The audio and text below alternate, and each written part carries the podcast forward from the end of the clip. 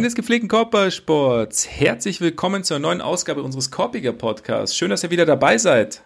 Eigentlich soll es ja heute einzig und allein um die Eurobasket gehen, so aus gegebenem Anlass. Wir haben schließlich einen Mann vor Ort.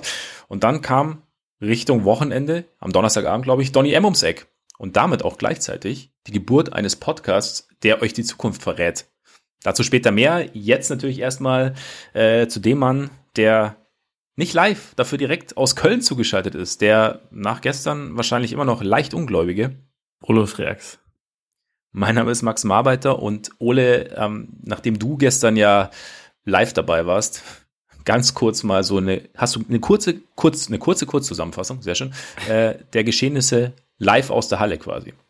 Äh, ich würde sagen, dass ich immer noch ein bisschen benebelt und beseelt bin. Ähm, äh, es war krass. Also ich meine, habe jetzt kein persönliches Ranking, was Spiele angeht, die ich live in der Halle gesehen habe, aber das ist auf jeden Fall ganz weit oben mit dabei. Also äh, weil es halt irgendwie alles hatte. Also es hatte ja jede Menge irgendwie krasse Würfe, krasse Szenen, es hatte hatte sportlich halt alles und dazu kam halt noch dieser dieses Chaos mit dem äh, mit dem Freiwurf, mhm. wovon wir auf der Medientribüne halt erst überhaupt nichts mitbekommen haben. Also okay. ich hatte tatsächlich gedacht und da war ich auch nicht der einzige, der ähm, dass ich irgendwie einfach ja kurz weggeguckt habe oder so und einen Freiwurf einfach verpasst habe. Also weil im, mhm. im offiziellen Boxscore sogar erst stand, es wären drei Freiwürfe gewesen, die die genommen wurden. Und es waren aber halt nur zwei. Und das wurde dann irgendwie kurz danach wieder weggenommen. Und äh, im, ein Kollege aus der Redaktion hat mir dann halt irgendwann geschrieben so hey bei Magenta reden die darüber, dass äh,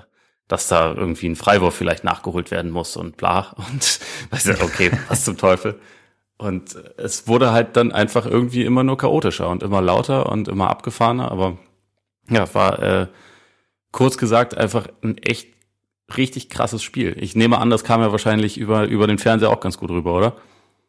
Es kam hervorragend rüber. Es kam sogar so rüber, dass, dass meine Frau richtig begeistert war, die normalerweise gar nicht so wahnsinnig viel Basketball mitschaut, aber die fand es auch richtig geil und hat auch so, ah, okay, also gerade am Ende richtig mitgefiebert.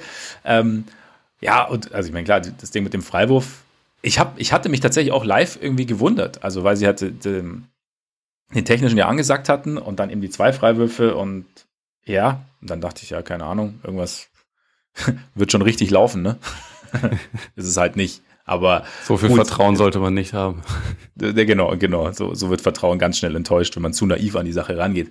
Aber nee, sonst war es halt natürlich war halt sensationell. Also so Stimmung in der Halle äh, kam über den Fernseher auch ganz rüber die, bei, bei Magenta haben sie ja mal die, die litauischen Fans so gelobt, sind die echt so krass? Du hast ja, glaube ich, in einem Text bei Spox auch geschrieben, so äh, durchaus, was auch durchaus beeindruckt.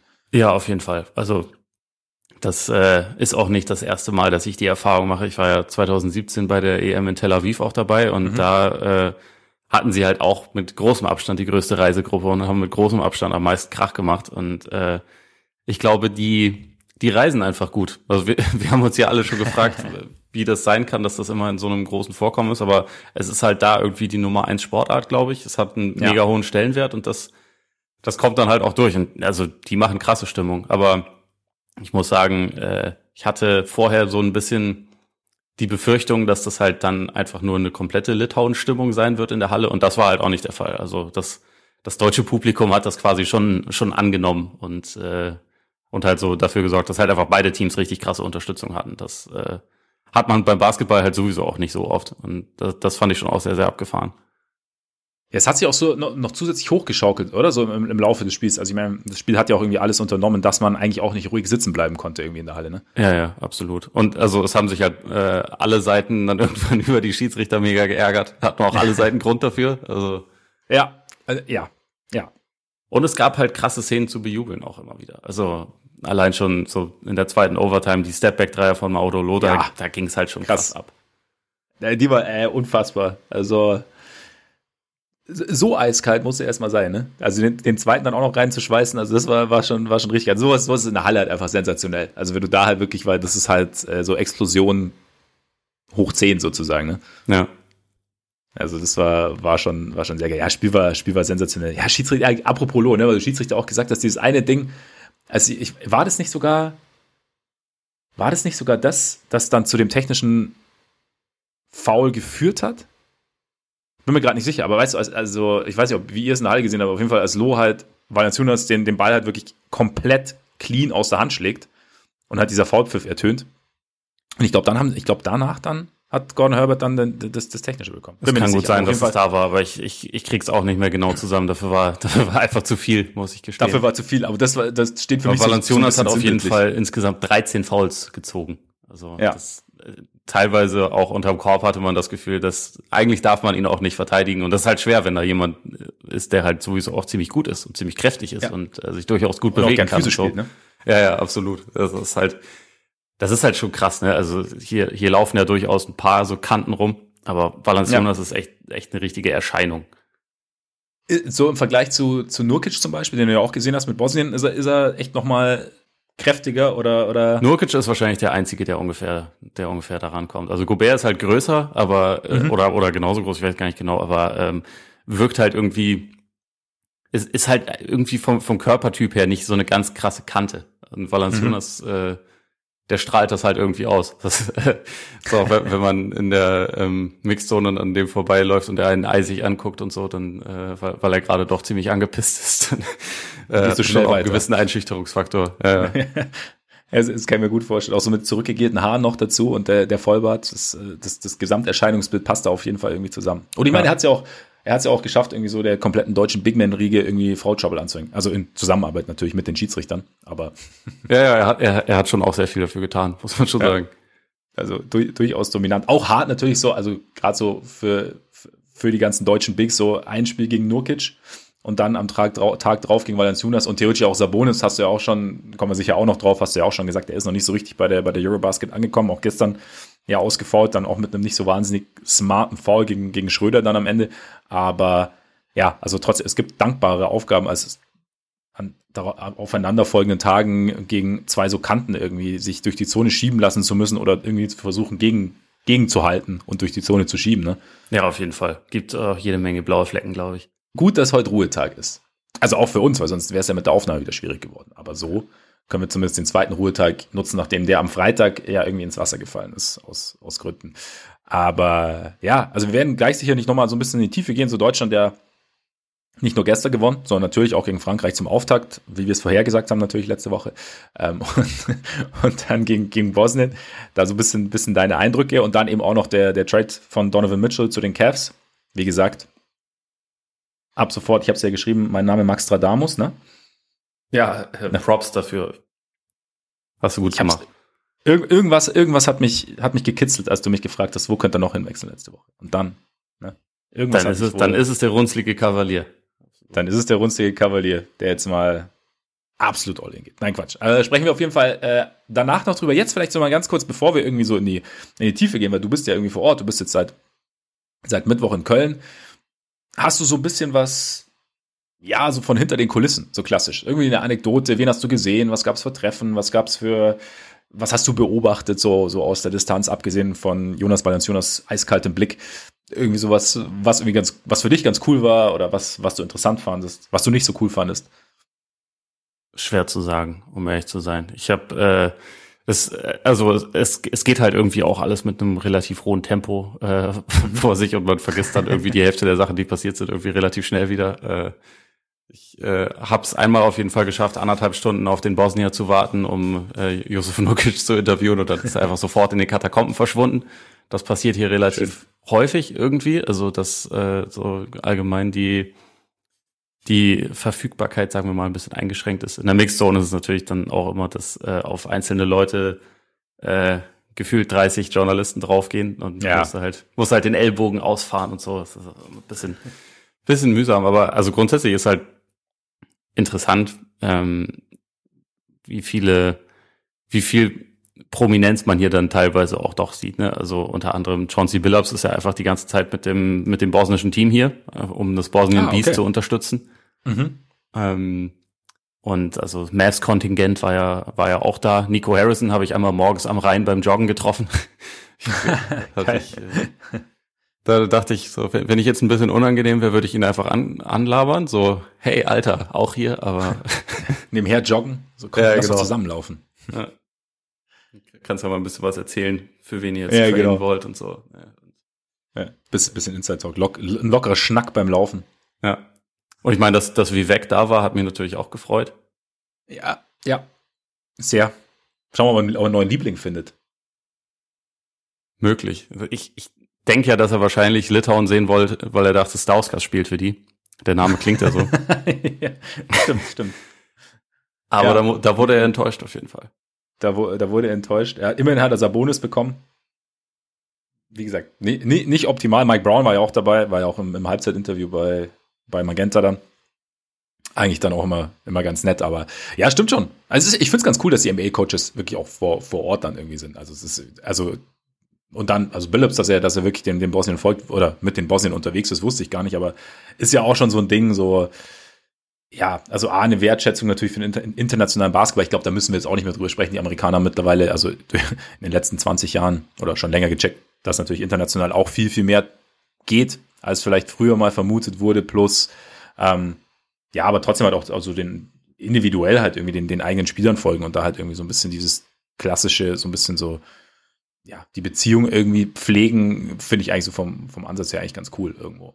Ja, also hier äh, Tim McMahon von ESPN ist ja auch hier und äh, den habe ich mhm. halt auch gefragt, wie das so in, in Dallas ist mit der mit der EM und er meinte, das, das gucken da halt alle. Äh, und mhm. man sieht jetzt auf den Straßen mega viele Leute in Slowenien Trikots rumlaufen und so. Also, Ach cool, okay. Es ist es ist tatsächlich dort echt eine große Nummer. Also auch wenn es da glaube ich nur auf ESPN Plus gezeigt wird, meinte er, aber mhm. dass da halt schon äh, ein größeres Interesse vorliegt als jemals zuvor. Ich meine, man hatte auch noch nie die drei, also drei der fünf besten Spieler der Welt bei, der, bei einer EM dabei. Das ist natürlich ja. auch irgendwie eine Premiere, aber ähm, grundsätzlich ist, also ich, ich finde das eh voll krass. Also die, die Qualität an Spielen hier bisher ist, ist wahnsinnig hoch. Also ja. ähm, ich, ich, hab, ich kriege ja von den anderen Gruppen nicht so viel mit leider bisher. Das, äh, das muss auf jeden Fall noch ein bisschen mehr werden. Aber was ich da sehe, ist halt, ist halt echt nice. Es gibt ja echt viele, viele Überraschungen auch schon. Und mhm. ähm, hier, also dass dann gestern Bosnien gegen Slowenien gewinnt und so, das ist halt schon, das ist halt auch wirklich eine gute Mannschaft. Also äh, ich, ich fand Bosnien gegen Deutschland auch phasenweise richtig stark. Und das, das war halt in der Vergangenheit auch schon mal anders, ne? Also dass du da halt Teams hattest, die irgendwie doch eher überfordert wirkten. Und gestern Ungarn hat ja, also gegen Frankreich das auch wirklich bis bis zu den letzten Sekunden irgendwie offen gestalten können. Und das, ja. das ist schon echt. Irgendwie in Spanien geschlagen oder so, ne? Ja. Ja, das, ja, das ist cool. Also ich meine, Bosnien ist ja sowieso, also zum Beispiel Jana Musa hatte ich überhaupt nicht auf dem Schirm, stark von mir auch. Ähm, war nicht MVP der ACB sogar, aber äh, war auch zwei Jahre in der NBA. Aber da halt. Ja, ja genau, genau. Also da ja. hat er auch halt immer mal Potenzial gezeigt, aber es, es war halt ja. nicht so eine, das, er hat nicht so eine ähm, konstant große Rolle gefunden. Aber ja der, ja. der hat schon einiges gezeigt auf jeden Fall. Auf jeden Fall, auch gegen Deutschland. Also ich meine, wie gesagt, erste Halbzeit sah echt richtig gut aus bei, bei Bosnien und du hast eigentlich so, man hat, man hatte so kurz so ein bisschen den, den oder ich hatte kurz so ein bisschen die, die Bedenken, dass es so ein, so ein, so ein so klassisch, wie es in den letzten Jahren halt oft gelaufen ist. So, du hast irgendwie ein richtig gutes Spiel und dann hast du, gehst du als nächstes, ins nächste Spiel und hast da eigentlich eins, das du er gewinnen musst, ist übertrieben, aber in das du halt als Favorit gehst und dann äh, auf einmal läuft so, wie es am Anfang läuft, der Wurf fällt irgendwie nicht so richtig und, und der, der Gegner hat irgendwie so ein, ein Stilmittel, mit dem du einfach Schwierigkeiten hast in der Defense und dann, dann entgleitet dir das wieder so und, und, und was du gerade gewonnen hast am Tag davor, verlierst du natürlich nicht komplett, aber du, du, du machst wieder halt einen, einen kleinen Schritt zurück irgendwie durch sowas und dann, ja, kam halt das dritte Viertel und so, aber ja, es äh, ist, ist interessant, also bin, Gefühlt äh, waren die letzten beiden Spiele jeweils welche, die Deutschland früher verloren hätte. Also. Ja.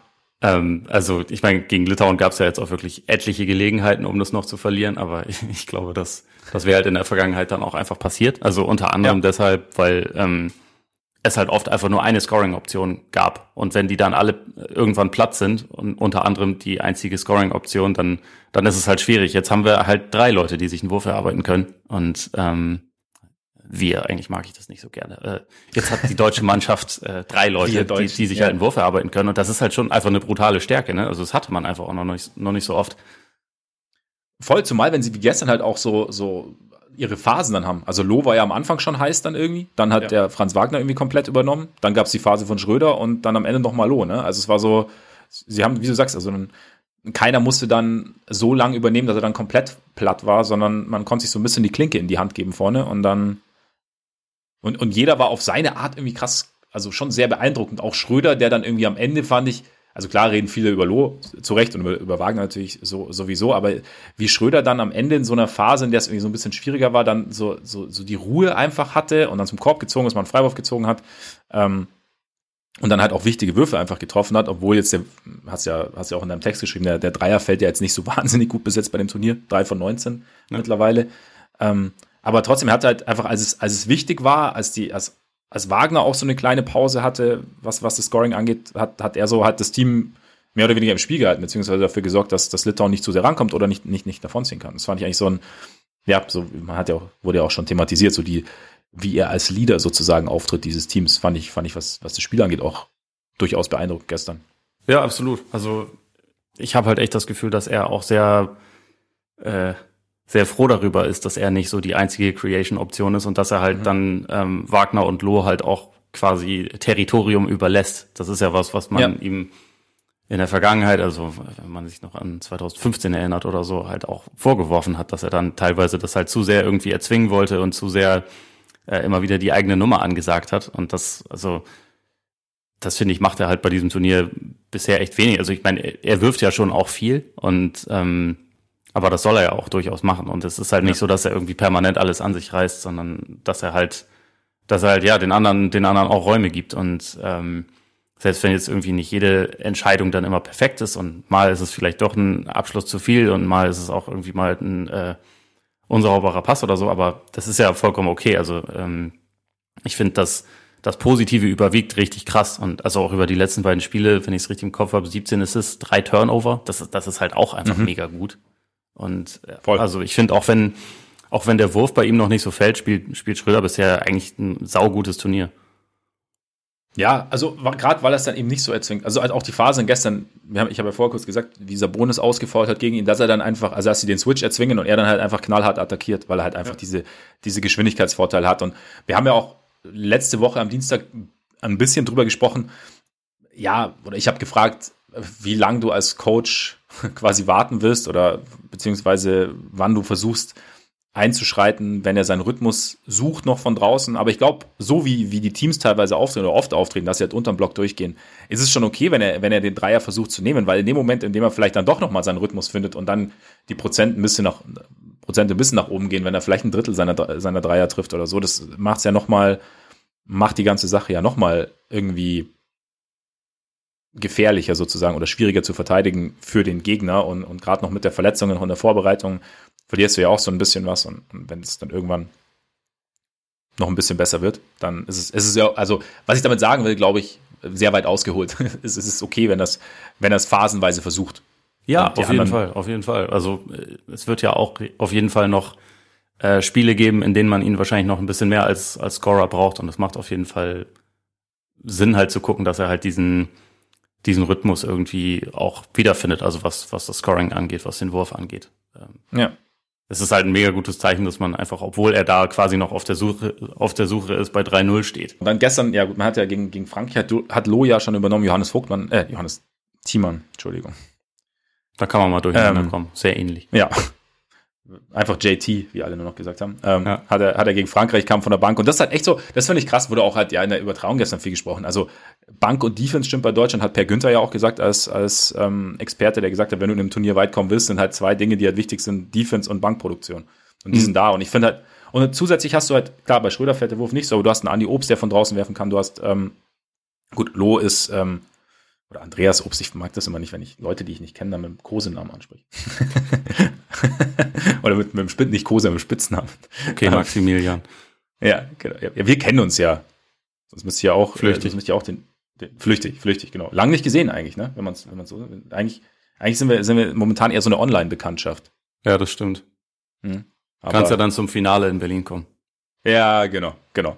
Da, da gewähre ich dann eine Audienz. So, weißt du, wenn, aber nur wenn Deutschland im Finale steht, weil sonst, sonst interessiert mich das alles. Quatsch. Nein, aber es, das Team hat, hat genug Leute, die, den Wurf einfach von draußen treffen können. Und dann halt diese Penetration, finde ich halt noch echt sehr, sehr beeindruckend. Eben, weil du, du hast ja auch gesagt, Leute, du hast mehrere Spieler, die sich selber einen Wurf erarbeiten können. Aber dass du eben, du hast Schröder, du hast Loh und dann eben halt auch noch Franz Wagner, der halt diesen, diesen Drive vom Flügel äh, sowohl jetzt mit dem Ball in der Hand als auch aus der Bewegung raus halt schon extrem gut hat. Dann noch gepaart mit seinem Eurostep und mit dem, also wie er sich dann immer um die, um die Bigs dann rumschlängelt und den Ball dann so, so quer hochlegt. Das ist halt schon, dadurch hat das, das Team halt schon einfach sehr, sehr viele Dimensionen irgendwie, oder? Ja, ja, absolut. Dazu hast du halt dann auch noch irgendwie gute Big Man-Passer. Ähm, kannst, kannst mit, mit Thais auch mal äh, klassisches Pick and Roll halt ähm, spielen und so. Also ja. es gibt da echt viele Optionen und das Team spielt halt mega variabel. Also das, äh, das finde ich halt auch in drei Spielen auffällig, dass man jetzt nicht irgendwie in jedem Spiel dann die gleichen Gesichter hat, die irgendwie vorangehen, sondern dass es sich halt einfach auf mehrere Schultern verteilt und, und jeder hat irgendwie mal seinen Moment gefühlt. Und also natürlich gibt's Leute, die noch ein paar mehr von diesen Momenten haben. Also über Wagner sollten wir sicherlich gleich noch mal ein bisschen reden, aber ja. ähm, das halt ja jeder was beiträgt. Ne? Also gegen Bosnien war auch äh, Jonas Wohlfahrt Bottermann, über den jetzt äh, viele immer nur wieder gestaunt haben, warum der überhaupt dabei ist, äh, hat da ja. ja auch teilweise richtig gut gespielt. Hatte ähm, Offensiv-Rebounds, hatte, hatte Tip-Ins, hat irgendwie das Team mitgerissen, hat sich defensiv aufgerieben und so. Und das, ähm, es ist halt bisher einfach echt ja ein krasses Team, muss man sagen. Was war denn gegen Bosnien? Also die erste Halbzeit, wie gesagt, sah ja wirklich irgendwie, ja, sind sie irgendwie nicht so richtig damit zurechtgekommen, so mit gerade so ein bisschen One-Two-Punch Musa und, und, und Nurkic irgendwie und halt mit dieser ja, Präsenz in der Zone von Bosnien. Was war denn für dich dann so das Ausschlaggebende, dass dann im dritten Viertel das Spiel so extrem gekippt ist, wie es gekippt ist? Sie haben äh, Nurkic besser aus der Zone rausgeschoben. Also das, äh, das hat Thiemann dann auch äh, im, im Anschluss gesagt, dass es halt irgendwie in der ersten Halbzeit ihnen nicht so gut gelungen ist, den, ähm, den Catch für ihn zu erschweren. Also dass das halt mhm. relativ leicht für ihn war, an den Ball zu kommen. Das habe ich auch so gesehen. Und ähm, dass, dass er halt tief Position beziehen konnte. Und dann, also Nurkic ist halt schon auch ein richtig krasser Brecher. Wenn der in der Nähe vom Korb ist und sein, sein äh, seine Moves da auspacken kann, dann ist es echt schwer, da irgendwie was gegen zu machen, zumal er ja auch noch ein guter Passer ist und so. Und wenn die Hilfe dann zu spät kommt, dann, äh, dann kann der damit schon relativ viel anfangen. Das haben sie in der zweiten Halbzeit einfach besser gemacht, dass sie konsequent versucht haben, ihn halt gar nicht erst tief Position beziehen zu lassen. Und wenn, wenn er den Ball bekommen hat, dann kam schneller Hilfe. Also auch äh, beispielsweise Wagner, der dann vom Flügel irgendwie mal ähm, einfach eine Hand rein reinbekommen hat und so. Sie haben ihre Pick-and-Roll-Defense ein bisschen bisschen besser hinbekommen. Es war in der ersten Halbzeit sah das halt irgendwie relativ leicht aus, was äh, mhm. wie wie Bosnien da immer wieder an relativ leichte Abschlüsse gekommen ist. Das, ähm, das haben sie besser gemacht, haben aggressiver verteidigt und halt, glaube ich, auch einfach ein bisschen bisschen besser kommuniziert, was was äh, so Switches und Hilfe angeht. Und dann ging das halt doch relativ gut, weil also so viele andere Waffen hatte hatte Bosnien dann halt auch doch nicht mehr. Ja. Ja. Also da, da hat es mich halt auch ein bisschen gewundert, also weil das ja jetzt, das ist ja quasi keine Überraschung, dass Nurkic ziemlich gut im Post ist und dass man den am besten da raushalten sollte. Deswegen hat es mich da ein bisschen gewundert, dass das nicht von Anfang an quasi das, äh, das Ziel war, sozusagen, oder das, was, was umgesetzt wurde. Aber also es hat ja dann gepasst nach der Pause. Es kam ja dann zumindest das Adjustment. Ist vielleicht auch ein bisschen immer so das Ding, man, man hat schon irgendwie vor und dann bist du aber wirklich damit konfrontiert und plötzlich ist es doch ein bisschen komplizierter, als man sich es dann auch ausgemalt hat, obwohl man sich schon nicht ganz einfach ausgemalt hat. Also ja, wenn wenn dann halt der Brecher dann da steht und dann musst du auch erstmal spüren, okay, wie, wie, wie ist denn das, wenn der sich so in Bewegung setzt Richtung Zone? Also wie kann ich denn da dagegen halten? Oder kann ich da dagegen halten oder muss ich mich vielleicht anders positionieren? Oder genau, wie du auch sagst, dann, wie, wie muss dann die Hilfe kommen zum Beispiel? Oder und, und, und wie, wie die Rotation dann? Das ist ja, deswegen ist ja Basketball im Endeffekt auch so ein, so ein, so ein Spiel der Adjustments irgendwo, weil du es halt gewisse Dinge, glaube ich, gerade gerade bei so einer EM, also gerade in der NBA ist was anderes, da kennt man sich halt einfach viel, viel intensiver so über die Jahre. Aber ich glaube, bei so einer EM ist es halt einfach nochmal was anderes, weil du halt so selten gegeneinander spielst und natürlich auch miteinander spielst irgendwie. Du hast natürlich deine Vorbereitung, das Team wächst über Jahre, aber trotzdem ist es ja, du hast ja einfach nur deine, die, die, die gewissen Stints einfach, die du, die du zusammen bist und zusammen irgendwie einstudieren kannst. Und dann ist vielleicht wirklich sowas, dass dann gerade, wenn du mit so jemandem konfrontiert bist, dass du dann, ja, das ist dann quasi einfacher ist, in der Halbzeit nochmal zu justieren, als vorher schon alles perfekt zu haben. Weiß ich nicht. Kann, könnte ich mir vorstellen. Ja. Was hast du denn jetzt? Ich meine, wir haben ja vorher auch schon gesagt, der, der, der Frontcourt der, der, der Litauer ist sehr, ja, durchaus angsteinflößend. Wie gesagt, so gut zusammen funktioniert es jetzt nicht mit Valenciunas und, und Sabonis. Aber was, was sagt denn, was sagen dir denn diese beiden Spiele jetzt über die, die Big Man-Rotation der Deutschen, wenn die ja vorher wurde auch oft thematisiert, so ein bisschen, ja, also man wusste nicht genau, wird Thais fit, Kleber abgesagt, Hartenstein abgesagt, ähm, alles so ein bisschen, ja, mit zwei Big Man Lineup spielen. Aber was, was, was nimmst du jetzt daraus mit aus diesen beiden Spielen? Also sie haben auf jeden Fall gezeigt, dass sie, dass sie mithalten können. Ähm, ich finde, also gerade gegen Valanciunas hat man schon gesehen, dass der, dass der schon größer und stärker ist als, als alle, die, ähm, die bei Deutschland rumlaufen. Also ähm, aber was halt da irgendwie ganz positiv zu sehen war, fand ich, dass es halt so ein kollektiver Effort war dann einfach. Also dass äh, dann halt auch die Flügel dabei mitgeholfen haben, irgendwie äh, defensiv, dass auch wenn es um, um Rebounds ging, also dass da dass da halt immer relativ schnell und viel ausgeholfen wurde. Das war halt ein sehr hoher Energieaufwand, der da betrieben wurde. Deswegen äh, ist, glaube ich, sehr gut, dass es jetzt einen Tag Pause gibt. Also sowieso auch nach äh, zwei Overtimes bei bei fünf Spielen in sieben Tagen ist es äh, ist, ist ein Tag Pause eh, eh ganz gut angebracht, aber ja, ähm, ja ich, ich finde, man hat schon gesehen, dass sie, dass sie da irgendwie mithalten können und so diese, diese Größendefizite, die sie vielleicht teilweise haben, schon ähm, auf die Art und Weise auch kompensieren können. Aber da gehört irgendwie auch sehr, sehr viel Arbeit dazu. Deswegen bin ich halt gespannt, ob sich das im, im Turnier weiter so darstellt, aber gleichzeitig, das ist also ist ja schon auch einer der imposanteren Frontcourts, die man so haben wird. Das ja. kann natürlich theoretisch noch gegen, gegen Serbien gehen. Ähm, das, kann natürlich auch noch gegen Griechenland gehen, ne? aber ähm, ja. das sind schon also echt richtig große Hürden, die, die sie da genommen haben, muss man sagen. Ja, und ich glaube, Serbien und Griechenland, das ist dann sowieso, also keine Ahnung. Vielleicht die zwei besten Spieler der Welt gerade. Also da hast du dann sowieso auch nochmal andere Probleme als nur ist ein Impos sind imposante Big Men. Weißt du, wie ich meine? Ja, ja, auf jeden Fall. Da ist, genau, also von daher. Nee, aber wobei, ich, wobei ich sagen muss, Valanciunas ist auch, also auf Fieberlevel wirklich ein äh, sauguter Spieler. Ja. Ja, absolut, absolut. Also kein, kein, kein Valanciunas Slender oder so. vor, allem, vor allem nicht nach gestern, weil er ja wirklich äh, Litauen ja, mit, mit irgendwie wieder zurückgebracht hat, äh, mit im Spiel gehalten hat und ähm, ja. Franz Wagner. ja. Ist auch geil, dass wir, dass wir irgendwie schon seit einer halben Stunde oder länger äh, am Reden sind und eigentlich kaum über Franz Wagner gesprochen haben. Ja, wir, wir haben immer so ein bisschen eingestreut. Aber war vielleicht auch so ein bisschen den Höhepunkt äh, so ein bisschen rauszögern, ne, um die Spannung hochzuhalten. Was möchtest du so zu Franz Wagner sagen, nach gestern, nach den, nach den ersten drei Spielen?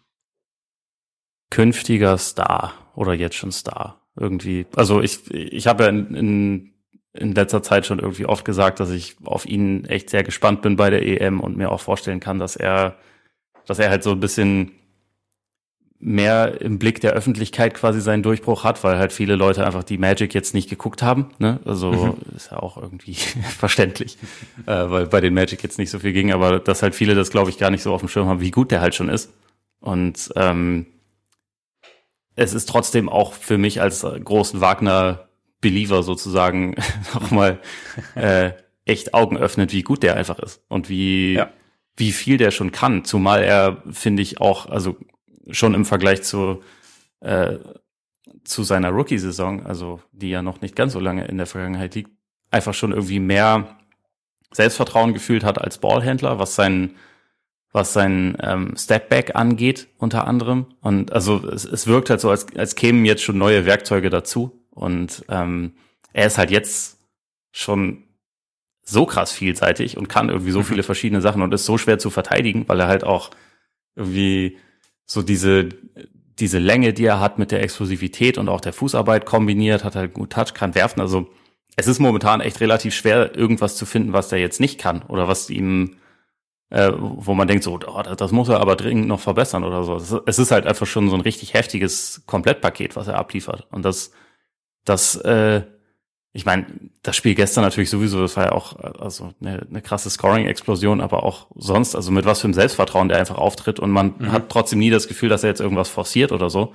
Das finde ich schon mega beeindruckend.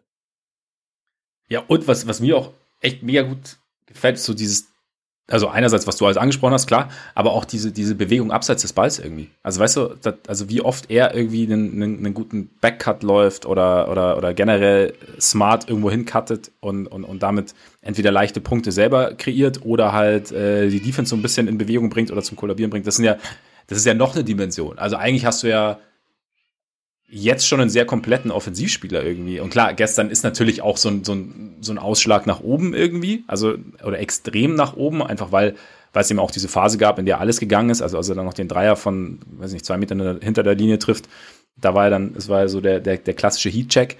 Und es war dann halt einfach so, so eine Phase, in der wirklich alles geht, aber so in so eine Phase äh, kommst du halt auch nicht, nicht so oft. Und, und aber dieses, was du alles angesprochen hast, einfach was da, was da offensiv halt, also ist ja, also so ein, ein, kompletter Offensivspieler halt irgendwie. Und dann eben noch diese, dazu noch diese Komponente abseits des Balls, dass er halt eben halt auch, was ja vom Flügel nicht ganz, nicht ganz unwesentlich halt ein, unwesentlich ist, ein, ein guter Komplementärspieler ist einfach für einen, ja, für einen Playmaker, ob es jetzt ein dominanter Scoring, scorender Playmaker ist oder halt eher, eher der klassische Spielmacher ist, ist er dann, ist er dann zweitrangig, aber halt, dass du, du kannst ihn halt perfekt irgendwie auch auf Sicht in, in Teamgefüge einbauen. Weißt du, er ist jetzt keiner, der jetzt irgendwas, also irgendwas andere an sich reißen muss, und gleichzeitig haben ja viele auch gestern noch so gesagt, also Mitspieler, ich glaube, Per Günther hat es auch gesagt, dann nochmal äh, nach dem Spiel. Also, dass halt auch diese Kleinigkeiten, die er halt so macht, dass er dann halt in der Defense gut rotiert, dass er dann, du hast ja vorhin auch angesprochen, da mal eine Hand drin hatte und so. Das sind ja echt alles so Sachen, so jung, schon so weit, was das angeht. Also ich bin auch echt, echt gespannt, wie es, wie es weitergeht. Also da, also sowohl jetzt im Turnier natürlich, unmittelbar, als auch dann aber halt in Zukunft in der NBA, weil ja, es, ist, es, es sieht schon, schon sehr, sehr spannend. Ich meine, ich habe ja so, ich habe ja grundsätzlich auch keine Magic-Spiele angeschaut, weil ich ja wegen dem Wut-Trade halt auch einfach Angst habe, dass es zu gut läuft. Deswegen, ähm, das, weißt du, das, für mich wäre es so ein bisschen Folter. Deswegen. ja, es ist, ist, halt krass, ne? Der, der Pick wäre, wäre ein Bulls-Pick gewesen, richtig? Wäre ein Bulls-Pick gewesen. Man weiß aber natürlich oh, nicht, ob muss, sie dann Wagner Das muss so hätten. wehtun, das muss so wehtun. weißt du, was viel mehr da, wehtut? Da wäre da wär ich ja so wütend. Nee, weißt du, was viel mehr wehtut? Lonzos Knie tut viel mehr weh.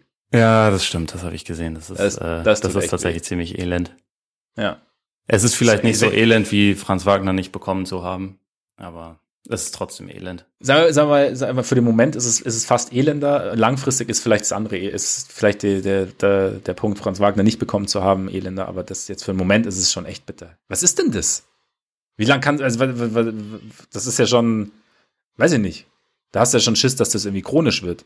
Wenn irgendwie in einem halben oder fast dreiviertel Jahr irgendwie so, so eine, so eine Kniegeschichte nicht, nicht besser wird und es immer nur so halt kryptisch als Discomfort bezeichnet wird, uns aber nichts mit Meniskus zu tun hat. Also weißt du, wie ich meine? Ja. ist irgendwie, naja. Schwer zu sagen, aber es, also es ist auf jeden Fall äh, ein bisschen besorgniserregend, dass das halt auch immer wieder nach hinten verschoben wird, gefühlt. Also so die, ja.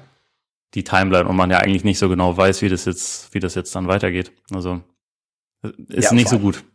Nee, ist nicht so gut. Vor allem, wie gesagt, es sollte ja eigentlich, es hieß ja, ich glaube, Timeline am Anfang war ja sechs bis acht Wochen. so, ja. da, sind wir, da sind wir schon leicht drüber. Und dann eben so dieses, also man weiß es halt, also Gefühl, also vielleicht wissen es auch nur wir nicht, aber es kommt halt irgendwie nichts nach außen. Das ist halt irgendwie so ein bisschen, ja. Ja, egal. Wir wollten eigentlich über Franz Wagner reden, nicht über Lonzo Ball, aber es kam jetzt halt gerade so. Ich, ich habe sowieso nicht zum großen Thema gemacht heute. Oder versucht es zum großen Thema zu machen. und, jetzt, und, und, jetzt regt sich das Baby auf. Ne? Und jetzt regt sich, genau, jetzt regt sich der Kleine auf, weil, weil auch er die Sache um Lonzo einfach, weil ihn das auch so ein bisschen mitnimmt. ich kann es ich kann's verstehen. Äh, nach, nachdem wir ja, Wenn du jetzt nachts aufwachst und, und schreist und, und dich halt ja. aufführst und nicht wieder beruhigst und nicht einschlafen kannst oder so, das, das nimmt er ja auch mit. Und das ist das nimmt einfach nur mit. wegen Lonzo alles. Äh, äh genau, ich und weiß nicht, ob er, und wegen Franz Wagner, aber ob er erst Lonzo oder erst Papa sagt, ich weiß es noch nicht. Ähm, wir, wir, sind gespannt. Auch da, ich, ich werde beobachten. Ähm, noch, noch etwas interessierter als alles andere so im Basketball. Aber ja, ähm, gut, wie, wie finden wir jetzt die Brücke zurück zur EM? Willst du noch, äh, wie siehst du denn Franz Wagner jetzt so im, im weiteren Verlauf? Also wie gesagt, äh, Deutschland jetzt ja schon für, fürs Viertelfinale qualifiziert. Geht jetzt halt gegen Slowenien um, um hm? Achtelfinale, Achtelfinale, Entschuldigung, Entschuldigung. Ja, ja, Achtelfinale, richtig, richtig. Äh, ich war noch kurz abgelenkt. Ähm, jetzt gegen Slowenien morgen geht's um den Gruppensieg. Wäre ja, also wär, ich meine, wir haben ja letzte Woche gesagt, also eins, eins gegen die drei großen Gruppenfavoriten in Anführungszeichen können sie schon gewinnen. Jetzt am Ende läuft so und sie gewinnen drei. Wäre natürlich schon krass. Also nicht, jetzt nicht so weit aus dem Fenster lehnen, weil Slowenien trotz der Niederlage jetzt auch gegen, gegen Bosnien, aber Slowenien ja durchaus auch äh, nicht, nicht die schlechteste Belegschaft und äh, der Kollege Luca hat sicherlich auch Interesse, nicht zwei in Folge zu verlieren. Von daher, aber ja, wie, wie, wie schätzt du es jetzt so ein bisschen ein, so mit Blick auf das restliche Turnier? Wagner selber, Deutschland, äh, Wagner im Speziellen, aber auch Deutschland so als im, im Großen und Ganzen. Also, was Wagner angeht, ich glaube, er wird jetzt nicht in jedem Spiel so viele Punkte machen, aber ich könnte mir schon vorstellen, dass es halt noch mehr Offense auch von Anfang an so ein bisschen über ihn läuft, weil also gerade in den ersten beiden Spielen sah die Offense der Starting Five ja eigentlich ziemlich mies aus. Also man, man kam halt irgendwie sehr sehr langsam nur rein mit sehr wenig Rhythmus und ähm, jetzt gegen Litauen hatte ich das Gefühl, dass es von Anfang an eigentlich so ein bisschen mehr schwerpunktmäßig war, gib ihm mehr Touches im Halbfeld, lass ihn, lass ihn ein bisschen was probieren.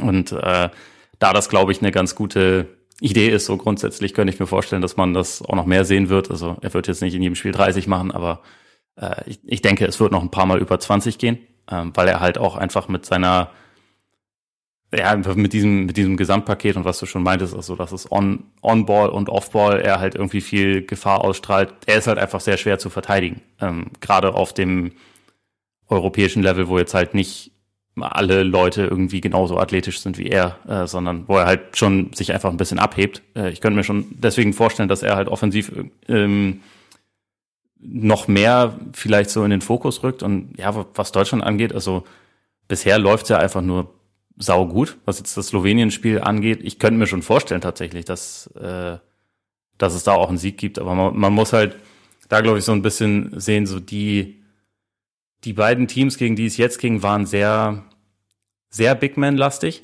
Mhm. Das ist halt Slowenien nicht, spielen halt ganz anders. Ähm, auch die Franzosen, das ist halt krass, ne? Also defensiv sind die ja schon gut, aber offensiv wenn Fournier sein, äh, also Fourniers Hero Ball nicht funktioniert, dann haben die jetzt nicht so viele Waffen. Mhm. Ähm, dann haben sie halt Jabusele, den sie füttern können, aber also das ist ja zum Beispiel auch kein Team, was jetzt irgendwie mega sauber Pick and Roll lau laufen kann. Also da fehlt halt einfach jemand wie Decolo oder so, der so ein bisschen, bisschen mehr Linie reinbringt. Und das ist halt dann auch wieder eine ganz andere Aufgabe. Und jetzt, ja, Slowenien hat halt den besten Pick and Roll Spieler der Welt wahrscheinlich, ähm, der irgendwie seine seine eigenen Herausforderungen mitbringt. Da bin ich halt auch mal gespannt, wie die Defense da anders aussieht, ob man da vielleicht noch ein bisschen mehr Smallball sieht, was man jetzt ja gegen Litauen auch erstmals so ein bisschen, bisschen mehr hatte. Also teilweise auch wegen Foul Trouble, aber auch teilweise, weil es das Spiel, glaube ich, ein bisschen diktiert hat und es einfach mhm. Sinn, Sinn ergab. Da bin ich mal gespannt, ob man das gegen Slowenien vielleicht noch ein bisschen mehr sieht, aber ich, würde sagen, alles möglich. Äh, viel mehr kann ich dazu jetzt auch nicht sagen. Also äh, jetzt auch unabhängig von dem Bosnien-Spiel finde ich Slowenien hier bisher jetzt nicht so überzeugend, muss ich sagen. Also schon gut, aber nicht so stark, wie ich sie vorher eingeschätzt hatte. Okay, hast du, machst du es dann irgendwas fest oder ist einfach nur so der, der, der Gesamteindruck, dass da ja viel Doncic mit Abstrichen Dragic und, und oder gibt es irgendwie ein Gefälle oder es, ich, also teilweise wirkt es fast so, als wäre es nicht immer mit der vollen Ernsthaftigkeit. Äh, mhm. kann ja manchmal auch was Positives sein. Also die, äh, die Pässe, die Doncic dann so auspackt, das äh, schaut man sich ja trotzdem dann auch besonders gerne an, aber es, es wirkt halt irgendwie nicht, nicht über 40 Minuten seriös. Ich, ich glaube auch, dass sie halt, in, äh, was ihre Rollenspieler angeht, dass es halt nicht so ein tiefes Team ist, wie man jetzt, ähm, wie man jetzt gerne hätte. Also, äh, dass da jetzt nicht zwingend immer dann von, von der Bank auch noch irgendwie permanent Qualität nachkommt oder so. Ähm, aber vielleicht ist es auch so, dass sie sich halt einfach ein bisschen mehr ins Turnier reinspielen müssen und dass sie jetzt auch so einen Hallo-Wach-Moment wie gegen Bosnien gebraucht haben und, und dann jetzt loslegen. Also kann ich mir auch nach wie vor vorstellen. Das ist für mich auch immer noch ein absoluter Medaillenkandidat, aber es ist einfach nur so, dass der, dass der Eindruck bisher nicht so positiv war, wie ich gedacht hätte. Ja, ist ja auch, kann ja auch sein, wenn, wenn, wenn Luca dann vielleicht nochmal in, in, in einen anderen Modus schaltet, dann kann es ja auch ganz schwer für alle anderen Teams irgendwie kompliziert werden. Mhm. Interessant finde ich, was du halt gesagt hast, also dass Deutschland jetzt klein gespielt hat, oder beziehungsweise auch im Spiel schon gestern, also weil wir da ja auch im Vorfeld drüber gesprochen haben, dass man das in der Vorbereitung nicht so oft gesehen hat, wie, wie es viele Beobachter vielleicht gerne gesehen hätten, einfach als, als zusätzliches Stilmittel. Jetzt weiß man, also wenn es sein muss, funktioniert es schon. Also einfach auch, ja, mein, du hast gesagt, die Slowenen sind nicht so wahnsinnig tief.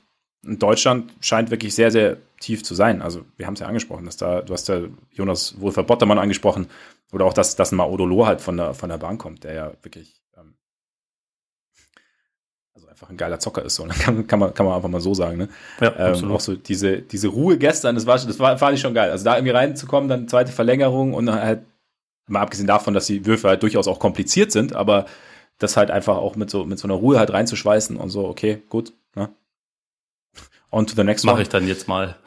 Ja, genau, genau. Also das, da, da ist schon, oder halt, wie gesagt, Andreas Obst mit seinem, mit seinem Shooting, da, da sind schon einfach viele Leute, die du halt reinbringen kann, bringen kannst. Also da ist, da ist Deutschland echt, wie es eben Per Günther mal gesagt oder gestern gesagt hat, da hast du schon einen, einen sehr wichtigen Faktor, der gerade gerade bei so einem langen und komprimierten Turnier ja durchaus wichtig werden kann. Einfach, dass ja. du viele Möglichkeiten hast. Vielleicht noch abschließend ganz kurz. Du hast gesagt, Frank, Wag äh, Frank, Frank Wagner. Auch schön. Äh, Franz Wagner, ähm, dass er jetzt so ein bisschen mehr, mehr übernehmen sollte. Vielleicht da, zwei Fragen. Und gleichzeitig hast du nämlich gesagt, Deutschland hätte die, die Offense hätte irgendwie schwer in die Spiele gefunden. Machst du es an irgendwas fest? Ist das irgendwie so das klassische Ding, man muss sich ins Spiel reinfühlen? Oder hast du da irgendwas, fehlt es an Dynamik, Starting, Starting Lineup anpassen? Hast du da irgendwas?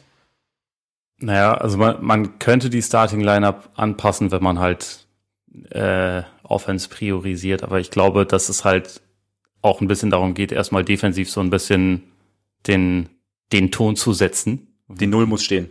Genau. Und äh, das, das deswegen halt Weiler Babb äh, am Anfang ja. drin ist, der ja defensiv auch echt, echt gut ist, der aber offensiv halt einfach nicht so nicht so eingebunden ist gefühlt. Also ich meine, gestern hat er einen äh, ziemlich niceen Midrange-Jumper, aber sonst, also er nimmt halt nicht so viel an der Offense teil, gefühlt. Ja. Und äh, dazu ist Thais mit drin, dessen Wurf momentan jetzt auch nicht wirklich fällt. Schröders Wurf fällt auch nicht so gut. Und dann, es ist halt einfach dadurch insgesamt ein bisschen bisschen weniger Offense drin. Also wenn du jetzt zum Beispiel Obst für, für Weiler Bab reinpacken würdest, dann hättest du halt mehr Spacing auf jeden Fall. Mhm. Hättest du, glaube ich, auch jemanden, der sich halt schon, ja, der die anderen wahrscheinlich auch schon ein bisschen, bisschen besser kennt. Aber es hat ja irgendwie funktioniert. Und wenn dann halt teilweise Teams nach fünf Minuten irgendwie zwei oder drei Punkte erst haben, dann kannst du ja auch nicht sagen, ihr macht das falsch mit der Starting Five, sondern es, es ist ja okay. Ja. Ich glaube, es ist momentan auch durchaus gewünscht, so dass halt erstmal so dieser defensive Punkt gesetzt wird und dass dann, dass dann offensive Optionen halt nachkommen. Also vor allem Loh, aber auch Thiemann, der finde ich offensiv auch eine ziemliche Offenbarung ist, auch wenn jetzt gestern ihm nicht so viel gelungen ist, offensiv, aber die beiden Spiele davor war ja super. Ähm, mhm. Da kommt halt dann irgendwie ein bisschen was an, an Scoring halt einfach nach. Und also ich glaube, momentan ist das, ist das halt so ein bisschen der Plan. Und man könnte natürlich, wenn man, so wie du angesprochen hast, Franz Wagner vielleicht noch mehr machen lässt, auch mit diesem Lineup natürlich vielleicht oder eventuell mehr Offense kreieren. Da wäre jetzt halt eben die Frage, nehmen wir an, gegnerische Teams konzentrieren sich mehr auf Wagner jetzt, weil sie eben auch sehen, okay, der ist halt einfach, da ist einfach ein sehr, sehr effektiver, sehr, sehr guter Scorer beim Gegner. Ähm, beziehungsweise was heißt, konzentrieren sich mehr auf ihn, richten ihren Gameplan mehr danach aus, Wagner vielleicht so ein bisschen einzubremsen. Siehst du da irgendwie vielleicht noch in Anführungszeichen eine Gefahr, dass er dann wirklich eingebremst wird? Oder, ich meine, Nee, ich glaube nicht, weil das dann ja wiederum auch die Möglichkeit äh, heißt, dass dann Schröder zum Beispiel ja. vielleicht ein bisschen okay. mehr, mehr Raum bekommt. Und also es, es hängt ja nicht nur an einem. Es ist ja nicht, äh, es ist ja kein Nationalteam, wie es mit Dirk teilweise war, der von vier Leuten verteidigt wurde und äh, es halt nicht immer konstant andere Leute dann so gut bestrafen konnten. Das ist ähm, jetzt hat man, glaube ich, halt mehr Optionen und also bei Wagner habe ich halt auch nicht das Gefühl, dass er dann, dass er dann das irgendwie erzwingt oder so, sondern dass er halt dann auch halt wahrscheinlich ein bisschen mehr versucht, dann vielleicht Aufbau seine, seine Gravity irgendwie zu nutzen, um halt Räume für andere zu kreieren. Also es gab ja ein Spiel in der Vorbereitung halt gegen, gegen Serbien, wo, wo er wirklich rausgenommen wurde, auch sehr physisch verteidigt wurde und so, aber da war halt Schröder nicht dabei, da, da hat Deutschland auch nicht so ausgesehen, wie sie jetzt, wie sie jetzt gerade aussehen. Und äh, deswegen glaube ich, wenn sich der Fokus mehr auf ihn shiftet, dann bedeutet das wahrscheinlich ein paar mehr Freiräume für Schröder. Dann kannst du halt Pick and Roll mit Schröder Theiss laufen, dann kannst du ein bisschen mehr über Vogtmann laufen lassen. Also das wäre dann nicht so, dass dadurch jetzt alles endet. Weil er ja auch passen kann. Genau. Und ich meine, Franz kann alles. Franz kann's. Franz, Franz kann alles. Nur leider nicht in Chicago. Franz ähm. kann's, äh, Titel dieser, äh, dieser Folge. Ja, wir müssen übrigens noch zu Donny kommen, weil ich muss hier gleich raus aus meiner Bude. Ja, ja, eben genau, genau. Deswegen, das war, das war jetzt quasi so mein, mein, mein Abschluss. Deswegen, den, den wollte ich noch kurz noch raus. Genau, Donny. Donny Mitchell, Donovan Mitchell. Nicht zu den Knicks, sondern zu den Cleveland Cavaliers. Hier habt ihr es zuerst gehört. Ähm, wie gesagt, und es kam doch sehr aus der Kiste, muss ich gestehen, am Donnerstagabend. War auch, glaube ich, während, während dem Deutschland-Frankreich-Spiel, ne? Ja, ja, ja. Genau. Äh, das war, glaube ich, so während der, während der zweiten Halbzeit irgendwann. Genau. Ja, und, und äh, dann, ja, der Deal, ganz kurz. Cavs bekommen Donovan Mitchell. Die Jazz bekommen Colin Sexton per Sign and Trade. Ich glaube, vier Jahre 72 Millionen hat er unterschrieben, ne? Sie. Genau. Äh, Laurie Markanen, Ochai Agbaji, dann ähm, drei First Rounder, 25, 27, 29 plus dann dazwischen, also äh, 26 und 28 Pick Swaps. Hat Trader Danny denn rausgeholt, was rauszuholen war? Deiner Meinung nach? Also, da es ihm in erster Linie um Picks geht, ja. Äh, also das, da hat er ziemlich viel rausgeholt. Also wenn man, wenn man sich jetzt anschaut, was die Jazz für, für Gobert und Mitchell bekommen haben, ist das ja auf jeden Fall die klare Priorität gewesen und das, äh, das wurde erfüllt. Ähm, ich würde jetzt denken, dass es, wenn man so Neuaufbau will, natürlich cool wäre, wenn man einen richtigen Building-Block dann zurückbekommen würde. Also einen ein Talent, wo man jetzt davon ausgeht, dass der halt vielleicht irgendwie das Team langfristig prägen kann. Äh, ich glaube, das haben sie halt nicht wirklich gemacht, aber mhm. sie gehen wahrscheinlich auch davon aus, dass, äh, dass jetzt noch weitere Deals kommen, dass, äh, dass der Kader halt noch ein bisschen mehr leer gepflückt wird und dass man dann halt wirklich eine ganz miese Bilanz haben wird und sich dann halt dieses Talent dieses oder nächstes oder übernächstes Jahr irgendwie draften kann und dann hat man immer noch 48 Millionen Picks da, um dann zum Beispiel für weitere Spieler zu traden oder so. Also man hat sich jetzt halt im Prinzip erstmal in so eine in so eine Situation gebracht, in der man in der man halt abwarten kann sozusagen. Und äh, wenn man das jetzt zum Beispiel mit OKC vergleicht, die ja ähnlich rigoros vorgegangen sind, die haben halt Gilgis Alexander bekommen damals. Also mhm. die haben 80.000 Picks plus plus halt ein so ein so ein Blue Chip Talent bekommen. Das hat Utah nicht, aber ansonsten würde ich sagen, ist das schon ist das schon gut. Sie haben, also, äh, sie haben ja auch keinen Spieler abgegeben, der so gut ist, wie Paul George damals war, zum Beispiel. Ja. Das stimmt, das stimmt. Wo ich halt jetzt so ein bisschen, oder was ich ganz interessant finde, dass sie halt jetzt in Anbetracht der Tatsache, also die Knicks, äh, wenn wir sicherlich gleich auch noch drauf kommen, die Knicks waren ja auch, oder waren ja eigentlich in der Hauptverlosung. Also letzte Woche haben wir noch drüber gesprochen, als es um die Barrett-Verpflichtung ging, dass ja die Jazz angeblich gar nicht groß mit anderen Teams sprechen. Vielleicht haben sie auch erst am Mittwoch angefangen mit Cleveland zu sprechen und es ging dann einfach schnell. Aber bei den Knicks war ja auch so ein bisschen das Ding, wurde jetzt auch im Nachhinein gesagt, dass die Knicks nicht, nicht drei unprotected Picks bieten wollten, dass die Jazz aber so ein bisschen drauf, drauf setzen wollten, auch dass die Knicks eben schlecht sind. Was ja im Falle der Knicks, hast du ja auch schon mal gesagt im Laufe des Sommers, als die Gerüchte aufkamen, schon so ein Ding ist, okay, weil da wäre, sie haben zwar gute Spieler, aber da wäre Donovan Mitchell so eigentlich so der, der erste zentrale Kern gewesen und die Knicks wären noch weiter weg gewesen. Jetzt zu den Cavs, ja, kommt er ja zu einem Team, das äh, aufgrund, eigentlich eher aufgrund ungünstiger Umstände dann im Play-In gescheitert ist, meiner Meinung nach so ein bisschen einfach die Verletzungen, die dann einfach ja. im Laufe der Saison einfach kamen und dann hat das Team, konnte es nicht mehr das bestätigen, was eigentlich über fast, glaube ich, zwei Drittel der Saison gespielt hat. Und klar, dann hat, du hast dann mit, mit, mit Evan Mobley einen Rookie gehabt, hinten raus natürlich für Rookies auch immer, dann wird die Saison sehr, sehr lang, aber du hast zumindest, du hast ein sehr, sehr junges Team, das jetzt schon sehr, sehr gut ist, das aber gleich, das gleichzeitig noch sehr, sehr viel Potenzial mitbringt, ähm, bei dem eben vielleicht mal mit Evan Mobley, der ist ja erst am Anfang seiner Entwicklung, also da wurde ja auch schon, wird auch schon gesprochen im Sommer, wie, wie an seinem Wurf gearbeitet hat, habe ich irgendwo, ich glaube bei Zach Lowe gehört, ähm, sein Handling haben wir auch während des Bandwagons gesagt, also wenn da der Wurf irgendwann kommt, also das, beziehungsweise es gibt schon Anzeichen, dass er kommen kann, aber wenn der irgendwann kommt, so, da ist jetzt das Ding. Das heißt, du hast jetzt quasi den ersten Pick 25, da ist auch Mitchell noch unter Vertrag, glaube ich, Mitchells letztes Vertragsjahr dann, oder? Sie haben ihn drei Jahre jetzt. Ja. Aber jetzt jetzt kein Mist. Aber zumindest hast du da, du hast ein Team, das nicht zwingend schlecht ist. Sagen wir es mal so. Du hast ein Team, das eventuell auch in sieben Jahren, wenn der 29er Pick dann ums Eck kommt, äh, noch sehr, sehr gut ist. Du weißt natürlich nie, wer, wer will in Cleveland bleiben. Unser Freund Joachim Noah wird es auf jeden Fall nicht wollen, aber ich denke mir halt auch so ein bisschen, wenn du da jetzt ein junges Team hast, das, also Donovan Mitchell ist zwar ein bisschen älter als die anderen, aber wird auch erst jetzt, wird glaube ich auch erst 26. Wenn du ein junges Team hast, das, das, das gemeinsam zusammenwächst, das, das gerne zusammen Basketball spielt und dazu noch einen Owner hast, Dan Gilbert in der Vergangenheit streitbar. Ähm, trotzdem kann man so einen Trade ja auch als, als Anzeichen sehen, dass er durchaus bereit ist, Luxury Tax zu bezahlen. Dann kommt natürlich noch der Cap Spike dazu, was wiederum vielleicht die Gefahr der Luxury Tax etwas reduziert. Lange Rede, kurzer Sinn, du hast ein Team, das eventuell über Jahre so hinweg zusammenbleibt und halt wirklich auch das Potenzial hat, richtig gut zu sein mit einem zentralen Spieler in, in Evan Mobley, der ja vielleicht wirklich, vielleicht wirklich Superstar-Potenzial hat. Und dann ja. noch zwei, zwei sehr, sehr, sehr, sehr gefährliche offensive Guards.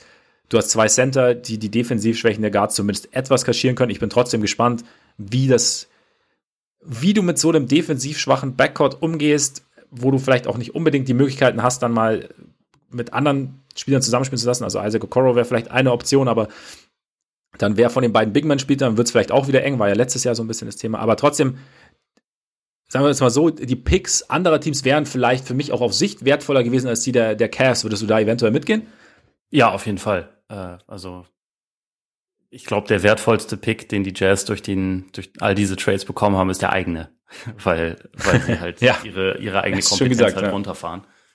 Ähm, was ja auch bewusst war. Das andere, ich meine, man weiß ja nie so genau, was, was dann letztendlich damit passiert, aber es kann auf jeden Fall gut sein, dass diese, also auch diese beiden Pick-Swap-Rechte, dass sie die halt, dass sie davon nicht Gebrauch machen werden, weil ihre ja. eigenen Picks schlechter sein werden. Ne? Also das, das kann gut sein. Cleveland ist ähm, Stand jetzt in der perfekten Position gewesen, um so einen Trade zu machen. Deswegen finde ich den Trade auch aus, aus Cavs Sicht einfach sehr, sehr gut, sehr positiv. Also, weil, weil sie halt diesen jungen Kern haben, weil sie schon gut sind und aber halt einfach dringenden Bedarf an einem zweiten dynamischen Scorer hatten.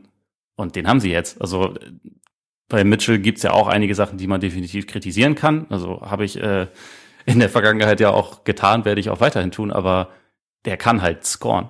Ähm, der kann mhm. sich super Würfe erarbeiten und kann halt auch, also das hat man ja auch schon gesehen, dass der auch in den Playoffs teilweise absurd abliefern kann. Also vor allem halt mit dieser, mit dieser Serie gegen, gegen die Nuggets, an die sich äh, wahrscheinlich viele noch erinnern, wo er und Jamal Murray halt 50, 50 Punkte Spiele hin und her getauscht haben und beide irgendwie so eine Out-of-Body-Experience hatten, aber ja. das, das gab es ja durchaus auch schon häufiger bei ihm. So die die letzten Playoffs waren waren nicht gut. Also ich, vor allem defensiv natürlich, da kann man jetzt drauf hoffen, also können auch die Cavs drauf hoffen, dass ihnen das vielleicht auch so ein bisschen wachgerüttelt hat, was das angeht, aber der ist ja trotzdem einfach jemand, der einfach was abdeckt, was sie ganz dringend gebraucht haben und ihnen so eine zusätzliche Scoring-Option gibt, die auch ähm, übernehmen kann, wenn, wenn Garland halt äh, mal so ein bisschen Probleme hat und so und den halt einfach unterstützen kann und entlasten kann. Und also von daher, ich finde find den Trade aus Cavs Sicht einfach richtig gut. Richtig gut. Auch wenn das ein, ein, ein solider Preis ist natürlich, aber da, das ist halt ein Team, was jetzt gerade genau in der Situation ist, wo sich das lohnt, sowas zu machen, weil Mitchell ihnen wirklich helfen kann, auf die nächste Stufe zu kommen und dann immer noch internes Potenzial da ist, halt vor allem wegen, wegen Mobley, also den du ja auch schon angesprochen hast und wo ich auch denke, dass Cleveland da durchaus drauf hoffen und vielleicht auch ein bisschen wetten kann, dass der sich über die nächsten Jahre zu einem der besten Bigs der Liga entwickelt. Das krasse ist ja am Ende, also wir haben ja, ich habe ja äh, die, die Garland-Festspiele letztes Jahr äh, sehr, sehr genossen. Und äh, Donovan Mitchell, wie er scoren kann, hast du ja gerade angesprochen, aber am Ende ist halt Evan Mobley der beste Spieler von den drei. Also kann passieren, ne? Ja, er ist es jetzt noch nicht, aber er kann es er kann's sehr bald sein. Vielleicht ist es nächste Saison schon. Und dann hast du ja eigentlich schon, schon eine durchaus respektable Not so Big Three, weil Garland und Mitchell sind jetzt nicht die allerlängsten, aber. Ja, aber dann kombiniert es noch mit dem Throw von Jared Allen. Genau. Stimmt, der macht was wett, ja, genau. Und ja, eben. Und dann hast du echt, du hast da ein extrem interessantes Team. Und wie du sagst, also es ist halt, also da waren, da haben sich eigentlich zwei Teams getroffen, die eigentlich beide einen, einen Plan oder jeweils einen Plan hatten und die beiden Pläne gehen dann in komplett unterschiedliche Richtungen. Deswegen hat man sich vielleicht auch so, so zusammengefunden. Und ich finde jetzt auch den Preis, im Endeffekt hat, wenn man es so sieht, ich meine, dadurch, Sexton hat jetzt nicht wirklich die ganz große ähm, Rolle, glaube ich, gespielt in den Planungen der Cast, beziehungsweise es war jetzt nicht so dieser fixe Ding, wir verlängern jetzt unbedingt und, und wir nehmen ihn dann oder bringen ihn von der Bank oder wie auch immer man. So, sie haben ja Karis LeVert auch geholt, damit sie, eben. damit sie von Sexton nicht abhängig sind. Genau, genau. Also es war jetzt, und sie haben eigentlich im Endeffekt mit, mit Markern den einzigen wirklichen, also einen wirklichen Rotationsspieler verloren, wenn man so sehen will. Und bekommen, aber natürlich mit Donovan Mitchell einen, der, der deutlich, deutlich wertvoll ist. Also Akbaji kann ich jetzt ehrlich gesagt nicht viel sagen. Ähm, und dann sind halt, und die Picks, ja, wenn du halt einen, einen sehr, sehr guten Spieler haben willst, der dich auch weiterbringt, dann musst du halt auch was investieren. Also umsonst. Wir, wir versuchen ja mal, ich glaube, alle Podcasts dieser Welt ähm, sind meist im Lowball. so, weil, ja, ja, ne, auf jeden ähm, Fall. Auch alle, alle, so, und- alle Analysten. Ja, also und, und da klar, im Optimalfall äh, es gibt's dann noch irgendwie große Protections und, und vielleicht ein First Rounder weniger, aber der Optimalfall tritt halt wenig, also selten ein, weil die andere Seite halt auch den, das Beste für sich rausholen möchte. Und, und von daher finde ich es, für mich ist es fair und wie du sagst, also Cleveland bekommt halt einen Spieler, der, der ihnen etwas gibt, was ihnen einfach gefehlt hat. Und wir haben Levert ja nach dem Trade angesprochen, war so ein bisschen Fragezeichen, ob er das bringt. Also Mitchell, glaube ich, ist da nochmal, ist da einfach eine ganz andere Kategorie. Und ich bin auch gespannt, was einfach über die, die Reibereien oder die Reibungen im, im Jazz-Lockerroom wurde ja die letzten Jahre ziemlich viel berichtet, was es auch, was so ein Wechsel dann nochmal für, für Mitchell dann irgendwie auch freisetzen kann. Nochmal mit anderen Leuten zusammenspielen, mit einem dynamischen Guard zusammenzuspielen, mit ähm, einer anderen Art Bigman zusammenzuspielen, mit, mit Allen und, und, und Mobley. Und da bin ich schon, schon sehr gespannt. Wie siehst du denn so den, den fünften im Bunde? So der, der Flügel. Ist jetzt natürlich schon, kann man sagen, vielleicht dünn besetzt. Wen würdest du da an JB Bickerstaffs Rolle, äh, Stelle sehen? Je, Stand jetzt, siehst du noch Möglichkeiten, vielleicht noch mehr zu machen? Ich meine, zum Beispiel, ohne jetzt irgendwie jemanden wegschicken zu wollen, Caris LeVerts Vertrag läuft aus nach der kommenden Saison. Gibt es da noch mal Möglichkeiten? Wie genau siehst du auch Caris LeVert so in der ganzen Verlosung? Also ich bin nicht der größte Caris LeVert-Fan, aber ich glaube, momentan ist das auch bei relativ vielen Leuten so. Deswegen wirst du jetzt wahrscheinlich auch nicht unbedingt den perfekten Spieler äh, zurückbekommen, der dann alles abdeckt, was man, was man braucht. Aber grundsätzlich glaube ich schon, dass sie auf dem Flügel wahrscheinlich wahrscheinlich noch mal ein bisschen Hilfe brauchen werden. So für den Moment ist es natürlich auch ein bisschen eine Wette auf Isaac Okoro, dass der halt ähm, diese, also vor allem defensive Rolle einbringen kann. Das ist ja auch, also defensiv hat er, finde ich, auch viel Potenzial. Offensiv ist halt so ein bisschen meine Frage, ob der Wurf bei ihm stabil genug ist, dass man ihn dann in so einem Lineup wirklich gut gut gebrauchen kann, einfach aus dem Grund, dass äh, Allen ist ein Non-Shooter, Mobley ist bisher kein positiver Shooter. Ne? Also vielleicht ändert sich das bald, aber für den Moment ist es halt noch nicht so. Und wenn du dann, wenn dein Small Forward quasi auch schon nicht wirklich jetzt ein sicherer Schütze ist, so vor allem aus den Ecken, dann ist das schon ein Problem. Aber ich könnte mir auch vorstellen, dass, dass Okoro jetzt halt den gesamten, äh, den gesamten restlichen Sommer damit verbringt, halt permanent in der Ecke zu stehen und äh, Dreier zu, Dreier zu nehmen, damit das halt in der nächsten Saison eine Stärke wird. Und dann, Ja. dann könnte das schon klappen. Aber ja, grundsätzlich glaube ich halt, dass, also gerade wenn man bedenkt, dass ähm, eigentlich die NBA häufig von Wings dominiert wird, dass die Cavs da schon noch Nachholbedarf haben. Also selbst wenn sich Okoro positiv entwickelt, ich meine, er ist ja auch noch jung und war erst vor ein paar Jahren Lottery-Pick, also äh, da kann man schon auch noch darauf hoffen, dass da noch ein bisschen mehr kommt, aber du brauchst ja mehr. Ähm, Ja. Und ich, ich denke, dass sie da versuchen werden, ähm, entweder noch vor der Saison oder halt im Lauf der Saison irgendwie noch ein bisschen, bisschen nachzubessern, vielleicht noch irgendwie den einen oder anderen Veteranen dazu zu holen, der ihnen, der ihnen da einfach noch ein bisschen, bisschen zusätzlich hilft. Also zumal du ja auch, also selbst wenn sie zwei, zwei sehr, sehr gute Bigs haben, wirst du auch in der NBA natürlich jederzeit auch mal Smallball spielen müssen. Ne? Und also Ja.